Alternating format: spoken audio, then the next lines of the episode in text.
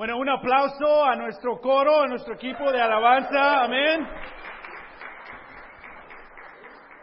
A, todos los que están aquí les quiero de nuevo dar la bienvenida. Hoy es un día muy especial, es nuestra conclusión de nuestra serie a Dreamers escribiendo el futuro.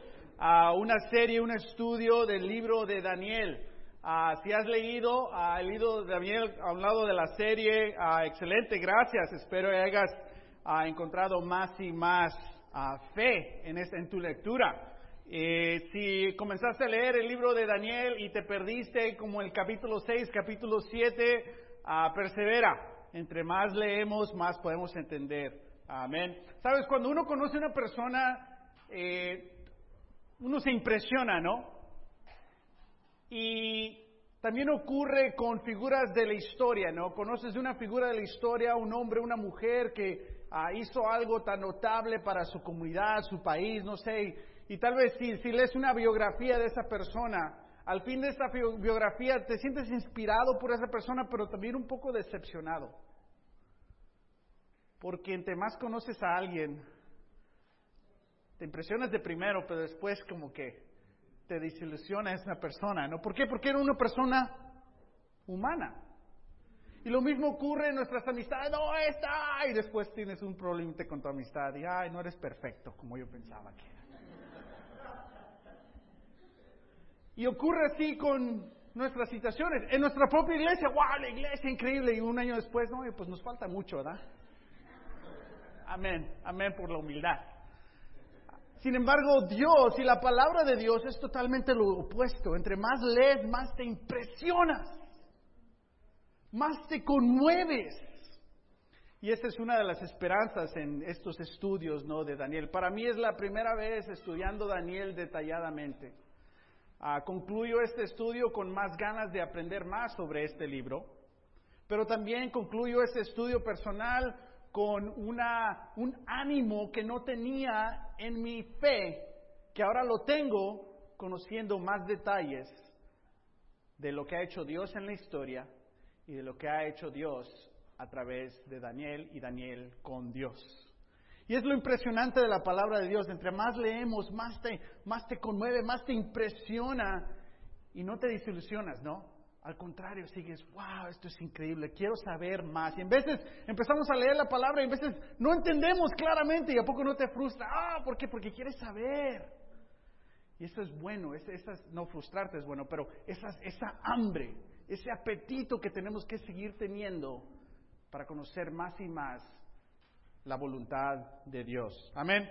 Ah, hemos tenido varias clases, una titulada Los deportables, pase lo que pase, hasta la victoria siempre Dreamers escribiendo el futuro. Y hoy concluimos el capítulo 10, capítulo 11, capítulo 12 con la clase Ciudadanos del Cielo. Por favor, abre la poderosa a Daniel capítulo 10. Y si estás con nosotros y no tienes una Biblia, vamos a leer varias escrituras. Si puedes, por favor, levantar tu mano y uno lo sugiere, te va a dar una, una Biblia. Daniel capítulo, capítulo 10. Ciudadanos del el cielo. Tenemos el reto de estudiar capítulo 10, capítulo 11, capítulo 12 hoy. Algo para que nos ayude en nuestro estudio es capítulo 10, capítulo 11, capítulo 12, no hay pausa.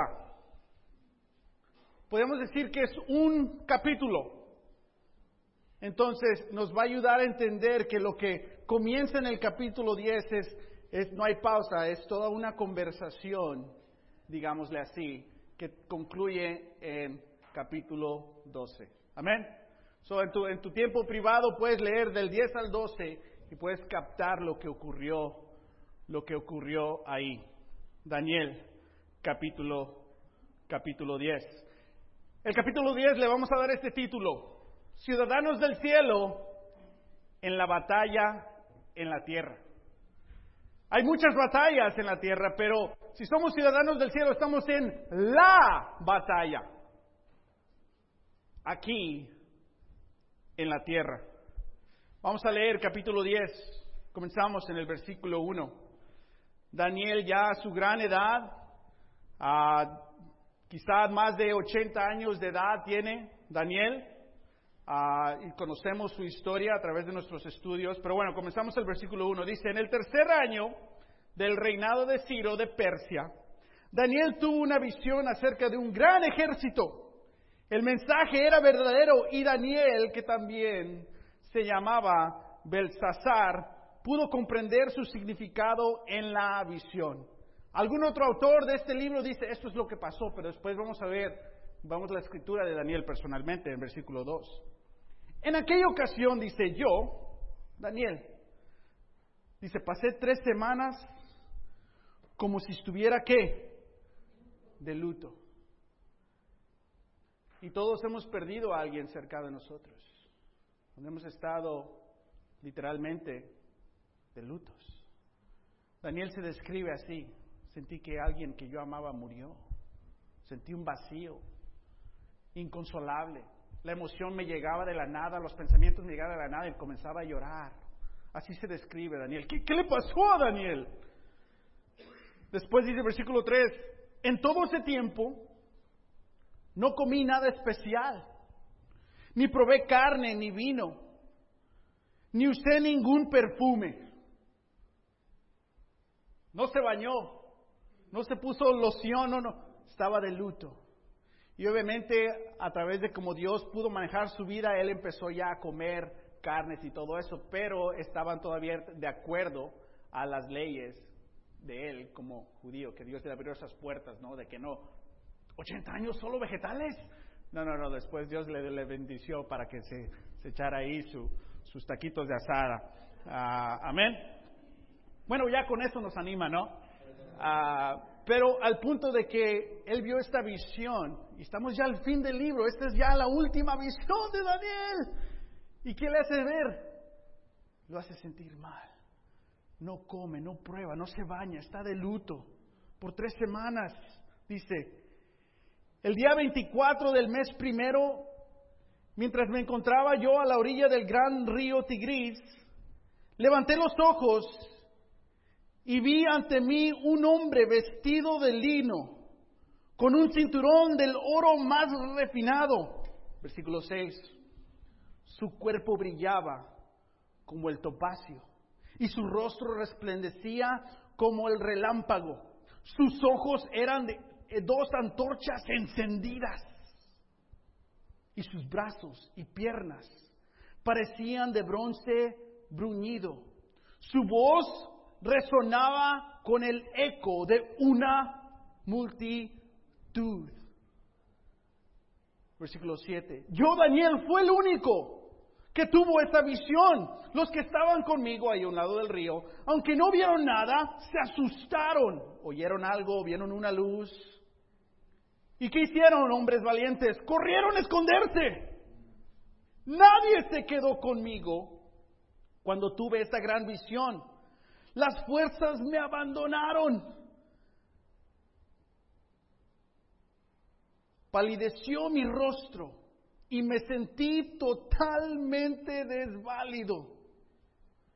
Fue entonces cuando oí aquel hombre al que acaba de escribir, me hablaba Mientras lo oía, caí en un profundo sueño de cara al suelo. Estaba ahí, cayó al suelo. En ese momento una mano me agarró, me puso sobre mis manos y rodillas y me dijo, levántate Daniel, pues he sido enviado a verte, tú eres muy apreciado, así que presenta atención a lo que voy a decirte. En cuanto aquel hombre habló, tembloroso me puse de pie. Vamos a pausar ahí. Después de todo lo que ha vivido Daniel, llega esta última visión y si estamos al fin de la visión, queremos que esta visión sea un final feliz, Finalmente voy a recibir toda esta recompensa de todo lo que he perseverado. Finalmente me va a llegar una noticia de que regreso a mi país, regreso con, mi gente y se restablece el plan de Dios. Sí, sin embargo llega esta visión y se siente tan mal. En veces lees la palabra y te sientes mal. O en veces escuchas las noticias, ves las noticias al punto de que, ay, ya no quiero escuchar esto. Ya no sé ni qué hacer. Nuestro país está estresado, ¿no? Cansado emocionalmente, fatigado, hay, hay, hay, hay enojo, hay desilusión, hay pánico, hay miedo. Sea quien seas, de donde seas, de donde hay estas cosas. Y ves el panorama mundial y te desanima muchas veces. Tal vez podemos ver nuestra situación, de nuestras vidas, de nuestra familia, y hay algo que sigue ocurriendo en nosotros, en nuestras familias, que tal vez trae gran desilusión en nosotros. ¿Por qué? Cuando vemos la verdad, en veces así nos hace sentir. Vio algo que era verdad y lo hizo sentir así. Mi pregunta, y tengo muchas preguntas en ese estudio, espero tenga varias respuestas, las demás no sé, ahí la dejamos y le seguimos estudiando. ¿Quién era este hombre? Sabes, en Apocalipsis capítulo 1, versículo 13 al 16, este hombre que se describe es muy similar al que se describe en Apocalipsis 1, 13 y 16. ¿Y quién es este hombre en Apocalipsis 1, 13 al 16? Jesús. ¿Quién se le aparece a Daniel? Jesús. Antes de esto le ha llegado una visión en un sueño o a través de un ángel Gabriel, pero en esta visión es Jesús mismo el que se le aparece. ¡Qué increíble! No lo entiendo en su totalidad, pero voy a creer lo que dice la escritura. Y Jesús mismo se le aparece a Daniel en sus ochenta y algo años de edad. Qué tan importante es esta visión que no lo va a traer un ángel, sino lo va a traer Jesús mismo. Y vemos ahí como, como todos los que estaban con él, que ah, vieron una luz, escucharon algo y corrieron. ¿Ocurrió eso antes? ¿Alguna otra vez? Sí, ¿quién? Saulo o Pablo, ¿no? Que se le apareció una luz y él vio que era Jesús y los demás no, no vieron que era Jesús, solo escucharon un ruido, vieron un relámpago. ¿Qué hicieron? Hombres valientes corrieron y se escondieron. Jesús se le aparece a Daniel así como Jesús se le apareció a, al que hombre que conocemos como, como Pablo. Y yo me imaginaría que se sentiría animado, ¿no? Pero sin embargo, algo se le dijo que lo hizo sentir muy mal. ¿Qué fue lo que se le dijo? Se le dijo lo que va a seguir sufriendo el pueblo de Dios. Cuando sabes que alguien va a sufrir, te conmueve. Recuerdo cuando estábamos eh, en la conversación de tener hijos, mi esposa y yo. Nuestro plan era cinco años después de estar casados tener hijos. Nos casamos a la edad de 22 y 20 años y cinco años era estaba bien. Eh, y ya era el quinto año, y ambos, eh, bueno, el cuarto año, y nos hacíamos esa pregunta, ¿por qué traer a otra persona a este mundo? Sabemos lo difícil que va a ser. Sabemos el sufrimiento, este mundo decaído. Obviamente hay cierta inmadurez en nuestra perspectiva, ¿no? Pero eso es lo que sentíamos, ese temor. Y estábamos trabajando los ministerios de adolescentes en esa etapa y decíamos, ya sabemos qué va a ser la lucha. Y después, a través de oración y conversación, mi esposa le llegó ese conocimiento y sabiduría y de que yo quiero un bebé. Y a mí no. Yo todavía no sentía seguro porque tenía miedo de qué iba a pasar en la vida de esta niño o niña. Y también que estaba en proceso de deportación y cómo iba a mantener esta criatura, ¿no? Que era todo un caso. Pero recuerdo tener conversaciones y un hermano me dijo, no vivas tu vida con miedo, ten confianza en Dios. Y escuchas eso y amén, pero tú dices, pero ¿cómo? ¿Qué? ¿Cómo? ¿Cuándo? pero muchas veces no hay qué, cómo, cuándo. En veces sí es simplemente eso. Ten. Y vemos aquí que todo el capítulo 10 recibe esta visión Daniel y está deprimido. Todo el capítulo 10 básicamente es tratando de los ángeles y Jesús mismo animando a, Daniel. Y vemos aquí como en, en, versículo 11, después si le lees entiendes de que el que lo levanta no necesariamente es Jesús mismo, pero es un ángel que también aparece ahí. Pero bueno, vamos a seguir, vamos a seguir leyendo en este punto ciudadanos del cielo en la batalla en la tierra. Fíjate lo que dice versículo 12. Entonces me dijo, no tengas miedo, Daniel. ¿Qué tenía Daniel? ¿Cuál es el punto del libro de Daniel? Dios está en control, no tengas miedo. A los 80 años de edad, después de haber tantos milagros, Daniel todavía tiene qué? Miedo. Y no sé tú, pero eso me anima. Porque varios de nosotros tenemos las mismas batallas que tuvimos a los 15, a los 25 y ya nuestra madurez. Y tenemos ciertos miedos todavía que nos llegan. ¡Ah! El reto es no darle caso a esos miedos, pero el, el reto es identificar esos miedos y entregárselos a Dios. Y escuchar la palabra de Dios que dice, hey, hey, hey, yo te estimo mucho. Levántate. No tengas miedo. Amén. Todavía todos nosotros tenemos que escuchar esa palabra de Dios. Levántate, no tengas miedo.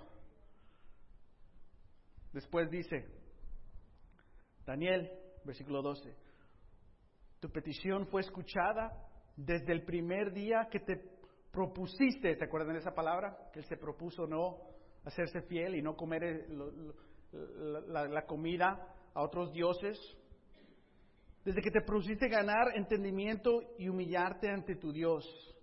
En respuesta a ella, estoy aquí. Oye, 80 años después de capítulo 1, de esa oración, de esa, me voy a proponer a ser fiel. ¿Quién está conmigo? Todavía era joven, eh, tenía celo para Dios y perseverancia y pasa lo que pase. Esa convicción. Y 80 años después, todavía hay miedo. ¿Qué miedo aún tienes tú? ¿Y qué voz escuchas cuando sientes ese miedo? Porque estás en una batalla donde vas a escuchar dos voces. La del enemigo que te acusa. Tú siempre eres así. Tú eres un hipócrita. Tú no vas a cambiar. Tú siempre. Oh, ya sabemos lo que hiciste. Me voy a acostar porque tengo miedo. O, pero también puedes escuchar la palabra de Dios. Jesús representándote como cristiano. Levántate, persevera, ten corazón, yo he perseverado, yo, yo he conquistado al mundo y tú puedes. Niégate a ti mismo, carga tu cruz, sígueme, lidérame a mí, confía en mí. Yo soy el que te estoy diciendo esto y estoy contigo. Son dos voces diferentes. Todos tenemos miedo, pero ¿a cuál voz le vamos a hacer caso? Estamos en la batalla. 80 años después llega el ángel. Desde el primer día que oraste, te escuché y aquí estoy. Oye, ¿por qué se tardó? ¿Quieres saber por qué? Vamos a leer.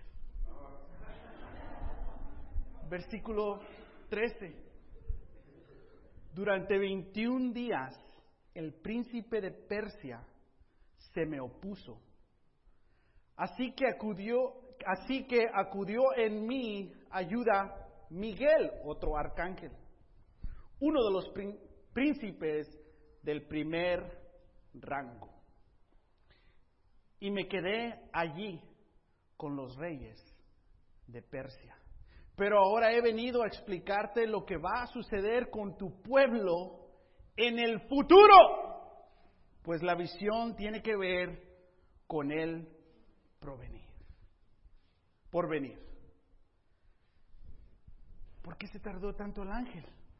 Estaba luchando contra el príncipe de Persia. Pregunta, ¿es un humano? ¿Es el príncipe Ciro? ¿Es, es, una forma humana? La respuesta, No muy probable. Es un demonio.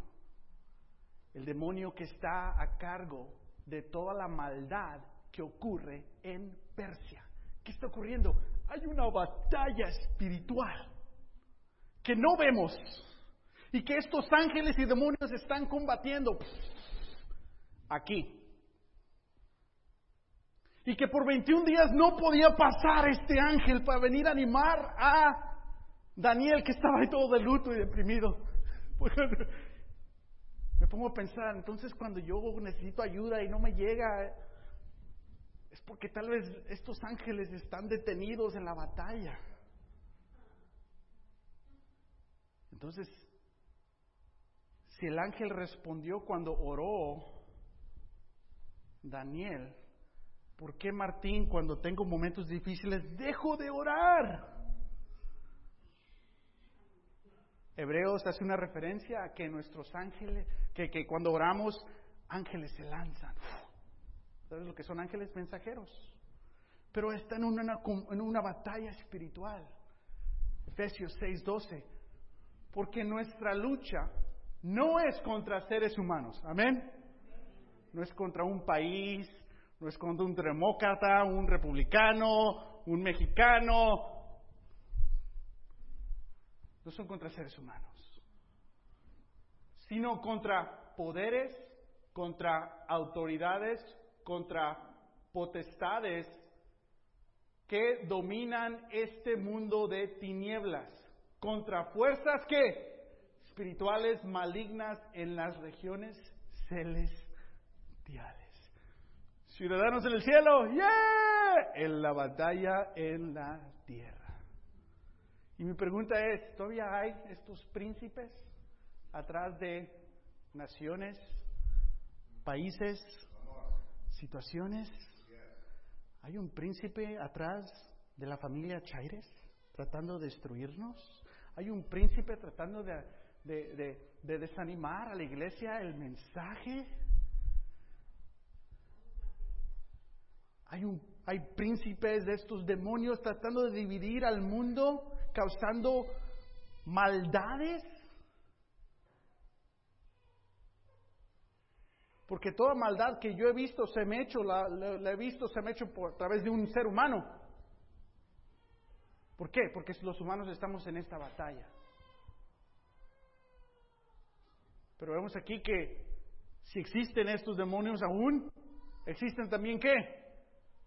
Estos ángeles combatiendo. Amén. ¿Y quién es su líder? Jesús. Nuestro Señor Jesús liderando. Que Él también tiene su autoridad, ¿no? Que Él también tiene su ejército espiritual y están en este combate que no vemos, pero sí vemos las consecuencias. ¿A poco no? Y no sé tú, pero a mí me ha animado esto. Me deprime, me asusta, pero también me anima decir, amén, es una batalla espiritual. Porque a veces escuchas las noticias y ves tantos problemas que hay y no piensas, ¿cómo va a ser la solución? Y ves un post de alguien que dice en Facebook que tiene toda la solución, ¿no? y digo, a lo mejor sí, a lo mejor no. Pero creo que esta batalla es más grande de eso. Y vemos aquí esto. Después continúa el resto del capítulo 10 animando a Daniel y se le describe lo que va a ocurrir. Daniel continuamente escucha, se deprime. Escucha y se deprime. Tres veces. ¿Suena familiar? Tres veces tiene que ser animado, restaurado, levántate. Tres veces. ¿Suena como quién? Como Jesús. orando tres veces, luchando tres veces para cumplir la voluntad de el Padre. Esta batalla es exhausta. No hay que cansarnos. Amén. Nuestro líder es de él la batalla. Ahora, capítulo 11. Capítulo 11, el punto que le vamos a dar a capítulo 11 es el siguiente. Ciudadanos del cielo, perseverando porque Dios está en control. Y si lees el capítulo 11, se te describe exactamente la visión que causó que Daniel se sintiera así. Daniel, lo que acabamos de leer, es lo que Daniel siente después de que escucha capítulo 11. ¿Ok? Entonces, ahora vamos a, ver detalladamente lo que Daniel escucha. Bueno, no tan detalladamente, es un resumen, tú lo puedes leer porque nos tardaría muchísimo tiempo y ya me regañaron porque me tardo. Eh, lo que está describiendo Daniel es básicamente otra vez una profecía exactamente, detalladamente, de todo lo que va a ocurrir en el futuro, en los próximos 200 o 300 años.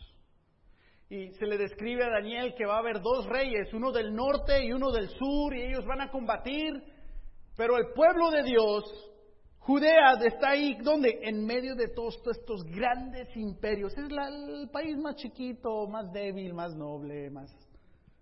En medio de estos imperios que siempre están en guerra. Porque es paralelo al cristiano. A la iglesia que está ahí, noble, avanzando.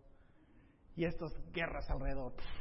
Y sin embargo Dios está ahí, defendiendo a los, a los pequeños. ¿Amén? Y vemos que le describe a lo que va a ser el rey del sur.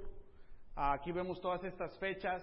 Aquí están las escrituras, Daniel 11, 5, 6, 6, 7, 8, 8, 8. Después tenemos la ventaja de ver hacia atrás a la historia y ver, ok, ¿en verdad ocurrió eso? Y podemos encontrar, sí, ocurrió. Y todo detalladamente.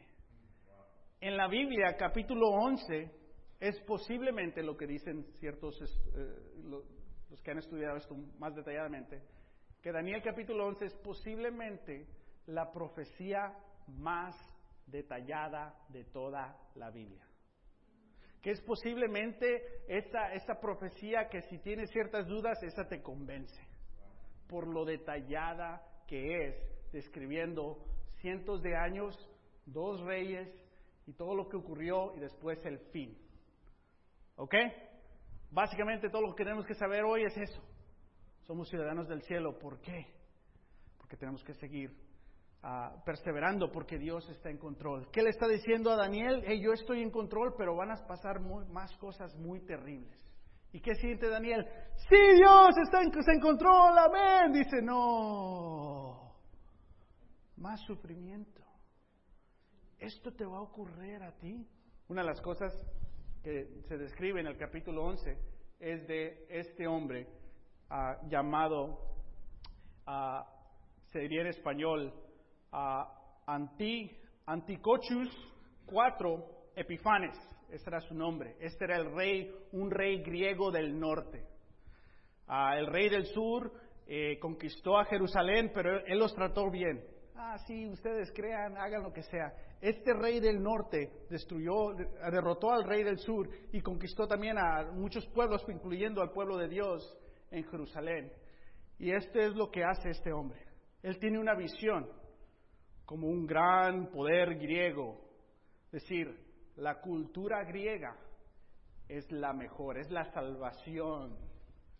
Y empezó a mandar órdenes ejecutivas, cómo vestirse, cómo pensar, en qué estructuras políticamente son las correctas y cuáles son las falsas y qué religión tener.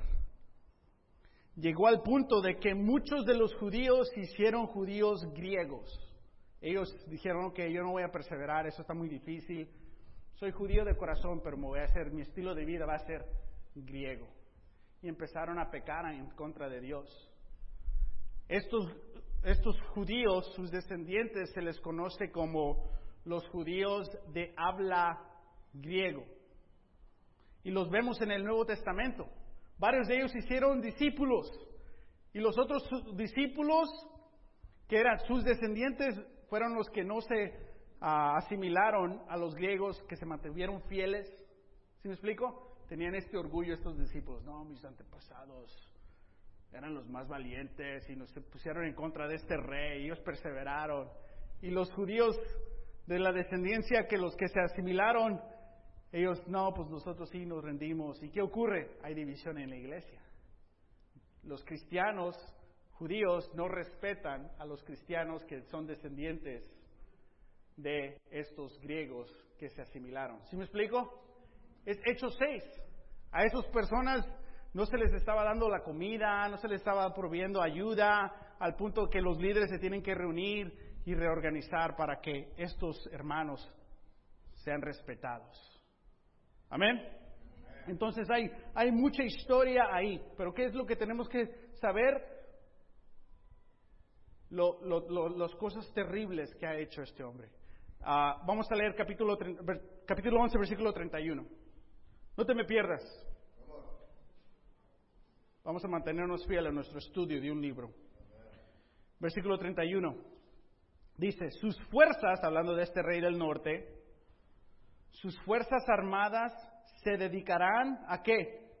Profanar la fortaleza de qué? Del pueblo.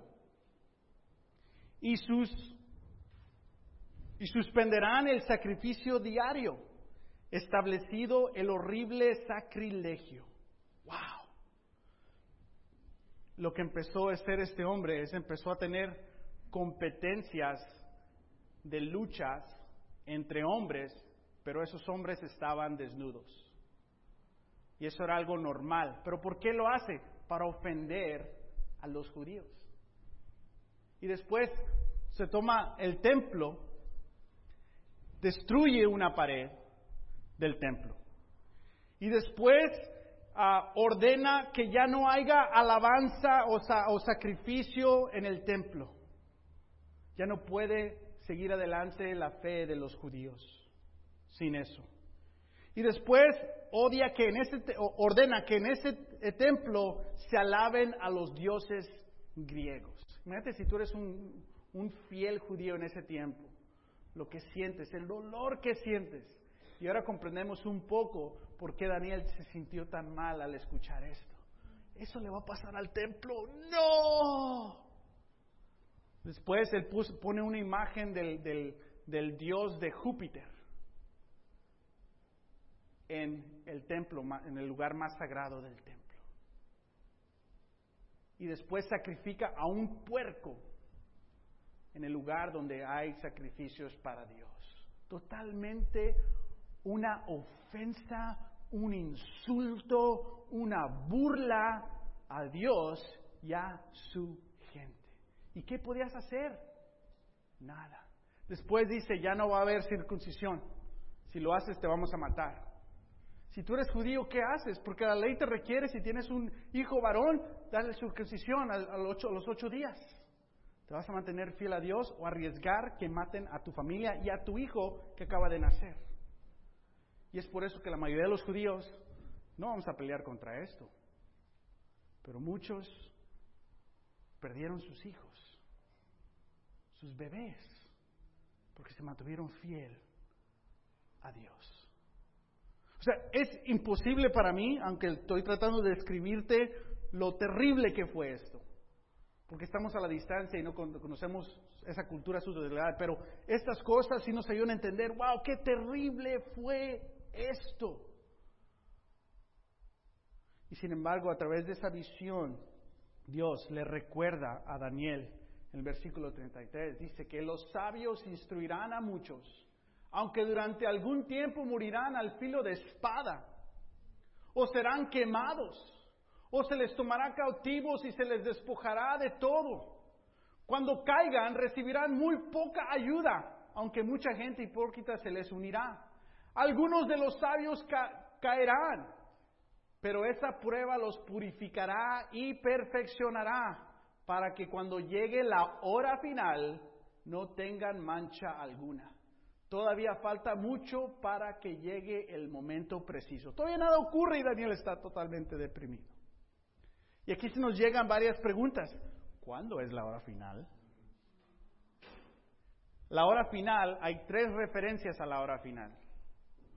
Nosotros pensamos el último día cuando regresa Jesús. Es una referencia, pero también la referencia cuando van a ocurrir estas cosas con el rey del el norte. Y si ves lo que le va a ocurrir a estos hombres, te recuerda también a lo que le pasó a la iglesia, ¿no? Los quemaron, los persiguieron, los insultaron. Porque en el capítulo 11 se describe lo que le va a pasar a los judíos, la persecución que van a tener, pero también se describe cómo va a llegar Jesús, va a llegar Roma y destruir a este rey griego y se le va a dar juicio a ese rey, pero ahora Roma va a crecer y Roma va a establecer sus propios dioses y cultura. Y Roma, pero en ese tiempo va a llegar Jesús, va a empezar su iglesia, pero también Roma va a atacar a la iglesia. Eso nos está describiendo lo que le va a pasar a los judíos, pero también lo que le va a pasar a los cristianos cuando se establezca la iglesia. ¿Por qué es tan importante para nosotros saber todo esto? Porque parte de seguir a, Dios es perseverar. Ahora, no sé, no conozco si esta semana alguien te amenazó de muerte por tu fe. No sé si esta semana alguien agarró a tu hijo y te hey, si le lees la Biblia lo voy a matar. O sea, no, no estamos en este punto de persecución. Pero ¿cuáles son las persecuciones que tenemos? ¿Cuáles son, ¿Cuál es nuestra lucha? ¿Qué te evita perseverar espiritualmente? Y estamos tal vez en una etapa de paz, pero el reto de nosotros, ¿quién es? Nosotros mismos en veces, nuestro orgullo, nuestros miedos, nuestra falta de integridad, quizás. Pero aún así tenemos a Jesús que nos puede llevar y animar. Amén. ¿Por qué dejó Dios que ocurriera todo esto? Dice, pero esta prueba los purificará y los perfeccionará. ¿Qué tan importante para Dios es que tengamos un corazón puro? Al punto que dejó que a su pueblo dos veces lo persiguieran y los mataran. ¿Por qué? Porque iba a lograr que los que quedaran fieles tuvieran un corazón puro. ¿Qué tan importante es para ti tener un corazón puro? Y vemos cómo se estableció esta cultura griega, ¿no? Forzando a los judíos que dejen su fe. ¿Qué cultura ahora, en el 2017, existe que quiere sacar la pureza de tu corazón para que haya otros dioses o diosas o cosas materiales en tu vida que te consuman más que Dios? ¿Qué más está haciendo destruyendo nuestro templo físicamente, espiritualmente, para que haya otros dioses en, dentro de nosotros? Que no es la misma batalla. Pero lo que vemos es de que Dios quiere que tengamos un corazón puro. Amén. La pureza de corazón es muy importante para Dios, tiene que ser muy importante para, para nosotros ciudadanos del cielo, en la batalla en la tierra, perseverando porque Dios está en control. Y vamos a ver el capítulo 12 y concluir. Ciudadanos del cielo, porque Jesús regre, regresará. Vamos a concluir nuestro libro de Daniel en capítulo, capítulo 12. Versículo 1 dice, entonces se levantará Miguel el gran príncipe protector de tu pueblo. Habrá un periodo de angustia como no lo ha habido jamás desde que las naciones existen. Serán salvados de, los serán salvados los de tu pueblo, cuyo nombre se haya anotado ¿dónde? En el libro. Y del polvo de la tierra se levantarán las multitudes de los que duermen algunos de ellos para vivir por siempre, pero otros para quedar en la vergüenza y en la confusión perpetuas. Los sabios resplandecerán con el brillo de la bóveda celeste. Los que instruyen a las multitudes en el camino de la justicia brillarán como las estrellas por toda la eternidad. Y vemos aquí lo que va a ocurrir, la conclusión, la conclusión de qué? De los judíos siendo en perseverancia a la persecución, va a haber una hora final y Dios va a ganar. Cuando Roma ataque a los cristianos, ellos van a ser fieles, Dios va a ganar y se van a mantener fieles los cristianos. Ese es el segundo fin. Hay tres fines aquí. Y el tercer fin, hora final, es cuando estamos en ella, cuando Jesús regrese. ¿Cuándo va a regresar? No sé. Hay varios locos que te han dicho miles de fechas, pero siempre le fallan y todavía están inventando otra vez. Versículo 4. Tú, Daniel, guarda estas cosas en secreto y sella el libro hasta la hora final. Otra referencia. Pues muchos andarán en un lado a otro en busca de cualquier conocimiento. ¿Cuándo va a regresar? ¿Cuándo va a regresar? ¿Cuándo va a regresar? Hay tres horas finales, ya ocurrieron dos, estamos esperando la, la tercera. Y en esta tercera, ¿qué nos dice Dios? Sigamos adelante. ¿Qué? Jesús se acercó entonces a ellos y les dijo, se me ha dado toda autoridad en el cielo y en la tierra. Por tanto, vayan y hagan discípulos de todas las naciones, bautizándolos en el nombre del Padre, el Hijo el Espíritu Santo, enseñándoles a obedecer todo lo que he mandado a ustedes. Y les aseguro que estaré con ustedes hasta el fin del mundo. ¿Qué está haciendo Jesús actualmente? liderando, tratando de salvar a más personas.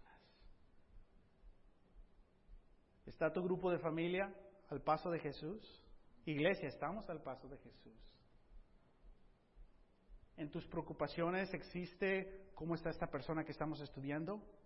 ¿O existe solo tu agenda? Tenemos que hacer espacio y prioridad a la misión la misión de Dios. Amén. Después, varias preguntas que tenemos, aquí vamos a encontrar la respuesta. So, aguanten, ahí vamos. Versículo 5. Yo, Daniel, vi ante mí otros dos hombres, uno de ellos en una orilla del río y el otro en la orilla opuesta. Si te acuerdas en capítulo 10, versículo 1, que él está enfrente del río, está Jesús ahí en el río, es la misma escena. Y ahora aparecen dos más. ¿Quién son estos dos? No nos dice. Tal vez es Miguel Ángel, es Miguel y, Gabriel, tal vez es Moisés ah, y Elías, no sabemos, no nos dice. Pero dice, uno de ellos le dijo al hombre vestido de lino, o sea, le dice a Jesús, que estaba sobre las aguas del río, ¿Cuánto falta para que se cumplan estas cosas tan increíbles? O sea, me encanta esta pregunta, ¿no? ¿Por qué? ¿Qué hubiéramos preguntado nosotros? ¡Wow! ¡Qué mal! ¿Cuándo va a ocurrir? ¿Por qué? Porque a todos nos gusta el chisme. Te crean, la verdad, no quiero, ¿qué? ¿cuándo va a ocurrir esto? Eso me encanta que le preguntan directamente, ¿cuándo va a ocurrir esto? ¿Y qué es esto? Lo del rey del norte, lo de Roma y cuando regrese Jesús. ¿Sí me explico? Con esto te digo lo que varios tal vez no creen. Todo el libro de Daniel ya ha pasado. Toda la Biblia ya ha ocurrido, excepto Apocalipsis 20, 21, 22. Lo demás, podemos ver la historia, ya ocurrió. ¿Qué nos dice? Dios es fiel, está en control, liderando. Dice, uh, le pregunta esta pregunta, versículo 7. Yo pude ver y oír cuando el hombre vestido de lino que estaba sobre las aguas del río levantó las manos al cielo y juró por el que vive para siempre.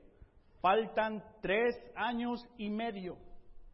Todo esto se cumplirá cuando el poder del pueblo santo no vuelva a ser destruido. ¿Cuántos años? en ese contexto, esos días significan algo diferente y están diciéndonos cómo va, se van a cumplir estas dos cosas y estamos esperando la tercera. Versículo 8. Aunque escuché lo que, se, lo que ese hombre no pude entenderlo, así que le pregunté, Señor, ¿En qué va a parar todo esto? Otra buena pregunta, ¿no? Porque todos queremos saber. Ahora, algo que tenemos que notar es, dice la escritura que Jesús levantó las manos al cielo. Otra traducción, y si tienes tu Biblia bilingüe, dice que solo levantó la mano derecha. Y en las escrituras, o, perdón, en la tradición hebrea, es si levantas la mano derecha es porque haces una promesa. Y usamos eso, ¿no? Todavía. Put your right hand up. Uh, yo no fui, digo la verdad. Y en el, en el Antiguo Testamento y el Nuevo Testamento, toda promesa tiene que tener dos testigos. So, cuando Jesús dijo, hey, yo voy a cumplir con esto, levanta su mano derecha. ¿Y cuántos otros dos estaban ahí? Bueno, ya dije, ¿no? Dos. Jesús está dando esta promesa que lo voy a cumplir. ¿Va a regresar Jesús? Sí. ¿Cuándo? Tal vez hoy. Tal vez mañana. Tal vez en mil años. No sabemos. Pero te vas a mantener fiel tú. Después concluimos, dice, versículo 9, y él me respondió, Sigue adelante, Daniel, que estas cosas se mantendrán selladas y en secreto hasta que llegue la hora final. ¿Qué dice Jesús? No te preocupes, ¿por cuándo? Tú sigue adelante, tú sigues siendo fiel, tú sigue luchando, tú sigue creciendo. Muchos serán purificados y perfeccionados y quedarán limpios, pero los malvados seguirán Ah, en su maldad. Ninguno de ellos entenderá nada, pero los sabios lo entenderán todo. A partir de, del momento en que se suspenda el sacrificio diario y se imponga el horrible sacrilegio, transcurrirán 1290 días.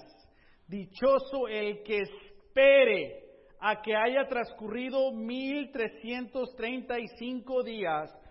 Pero tú, persevera hasta el fin y descansa, que al final de los tiempos te levantarás para recibir tu recompensa. Y esto me conmovió muchísimo, de que a Daniel se le dice, tú, no, tú sigue adelante, pero Daniel va a llegar el tiempo donde ahora puedes descansar.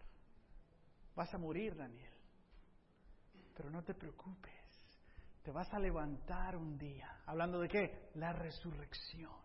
Es uno de los pocos libros en el Antiguo Testamento que habla de la resurrección. Amén. No sé a ti, pero me ha animado muchísimo esto. Nosotros tenemos muchas luchas. Una de esas luchas que hemos tocado este tema eh, eh, en nuestra serie es la posible deportación de seres queridos. Amén. Quiero contarte una historia de una, eh, una pareja que nuestra hermana iglesia de otra región aquí en Los Ángeles, que hace años fue deportados. Ellos. Ellos son de la ciudad La Barca, Jalisco, y fueron deportados. La iglesia de Guadalajara le quedaba un poco muy lejos y decidió compartir su fe en su ciudad donde fue deportado. Y ahora tienen una iglesia que les manda saludos, una iglesia de 15 miembros en su ciudad. ¿Por qué? Porque pase lo que pase, Dios es fiel, Dios está en control, no tengas miedo. Y ahora hay una nueva iglesia en México porque alguien de aquí, un discípulo de Los Ángeles, fue deportado. Amén.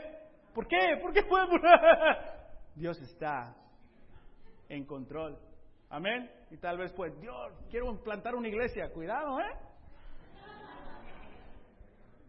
Nuestras clases, los deportables, pase lo que pase, hasta la victoria siempre. Dreamers escribiendo el futuro, ciudadanos del cielo. ¿Qué podemos aprender de este libro? En general, hemos aprendido dos cosas. Dios está en control. No tengas miedo. Si Dios está en control de las naciones, está en control de tu situación en el trabajo, está en control de la situación en tu familia. Y los peores de los casos, Dios sigue trabajando. Y los peores de los casos, Dios dice, no te preocupes, tú descansa. Y el día que llegue te vas a levantar y vamos a estar ahí juntos. Daniel se propuso, inmediatamente le ayudaron los ángeles a pelear. Bueno, no inmediatamente, pero estaba en esta batalla. Y él se propuso a no contaminarse. Se propuso a vivir una vida de rectitud y fidelidad a Dios. Y este no es la misión, el propósito del cristiano ahora. Estamos en un mundo que constantemente quiere amoldar nuestra fe. Tenemos que perseverar, tenemos que proponernos de ser fieles a Dios, pase lo que pase. Y una de las preguntas de la serie ha sido, ¿qué es lo peor que te puede ocurrir que pueda lastimar tu fe? Identifícalo, para que tomes la decisión de que pase lo que pase, voy a mantenerme fiel a Dios. Hemos visto la historia de personas que han sido deportadas de su país, jóvenes que perseveraron, jóvenes que los arrogaron a los juegos, los arrogaron a los leones, a, a, una multitud de familias que fueron amenazadas y liquidadas, a cristianos en la segunda y tercera generación que los quemaron vivos por su fe. El sufrimiento es parte del cristiano, pero tenemos que sufrir por hacer el bien, no sufrir por hacer el mal, nos dice la primera y la segunda carta de Pedro. Hay que proponernos a ser fiel. ¿Por qué? Porque todos seremos deportados. Todos estaremos ante Dios. Y si nuestro, si nuestro nombre está en el libro de la vida, amén. Y si nuestro nombre no está en el libro de la vida, no hay salvación. Está tu nombre en el libro de la vida. Estudia lo que es la salvación si estás con nosotros. O si estás estudiando y estudiando, estudiando, ¿qué estás esperando? Porque si llega Jesús hoy, ¿qué va a ocurrir? Si hoy es tu último día, ¿qué va a ocurrir? Asegúrate que tu nombre esté escrito en el libro de la vida. Amén. Tenemos que ser fiel. ¿Qué te tienes que proponer después de nuestro estudio de cinco semanas? Para mí, me tengo que proponer a seguir creciendo en mi humildad y mi fe ante Dios. Tengo que ser intencional en mi humildad y mi fe ante Dios. Es lo que veo en Daniel. Un hombre humilde y fiel, pero con agallas, con fuerzas. Que los ángeles mismos dijeron, nosotros te estimamos mucho. Amén. Y yo, como tú, tenemos más de lo que tiene Daniel. A él se le apareció Jesús por un día. Jesús nos está salvando ahorita. Y vamos a orar para tomar comunión, recordándonos que Jesús ha muerto y resucitado para perdonar nuestros pecados, regalándonos el Espíritu Santo. Y si no eres un cristiano, Dios te está invitando a que seas un cristiano de verdad y que, te, que seas parte de esta, de esta batalla. Y si eso te da miedo, recuerda lo que estudiamos. Dios está en control, no tengas miedo. Proponte a ser un fiel cristiano, pase lo que pase. Vamos a orar. Señor, concluimos esta serie conociendo un poquito más del poder que tú tienes, conociendo, Señor, un poquito más de lo difícil que en verdad es ser un cristiano. Pero esas dificultades, Padre, no nos desaniman. Al contrario, al leer todo este libro, Padre, nos animan a mantenernos fiel porque sabemos que tú, Dios, estás en control que a pesar de todas las maldades que ocurrieron, Señor, tú decidiste morir por nuestros pecados. Que tú, Padre, te entregaste a ser torturado para recibir el precio, la carga, el juicio que nosotros nos merecemos. Padre, te pido para los que saben en su corazón aquí que no están bien contigo. Te pido que no sean esclavos al miedo, pero que decidan ser tus hijos y tus hijas, pase lo que pase. Gracias por tu misión. Ayúdenos a predicar esta poderosa palabra y promesa y evangelio que nos has dado. Te damos gracias. Ayúdanos a proponernos a serte fiel, pase lo que pase, a ser humildes y fiel, pase lo que pase. Tomamos, Padre, el jugo el pan que representa la sangre y el cuerpo de nuestro Señor, Padre que fue ah, torturado. Pero también celebramos, Padre, en la comunión la resurrección. Esperamos, Padre, después la próxima resurrección, donde finalmente podemos descansar y levantarnos contigo en victoria. Y anhelamos, nuestro espíritu anhela y espera ese gran día. Pero los días que nos quedan aquí, ayúdanos a hacer lo mejor que podemos hacer para ti, así como Daniel y así como el ejemplo de nuestro Señor Jesús. Te amamos, ponemos nuestra fe en ti. Te pedimos todo esto en Jesús. Amén.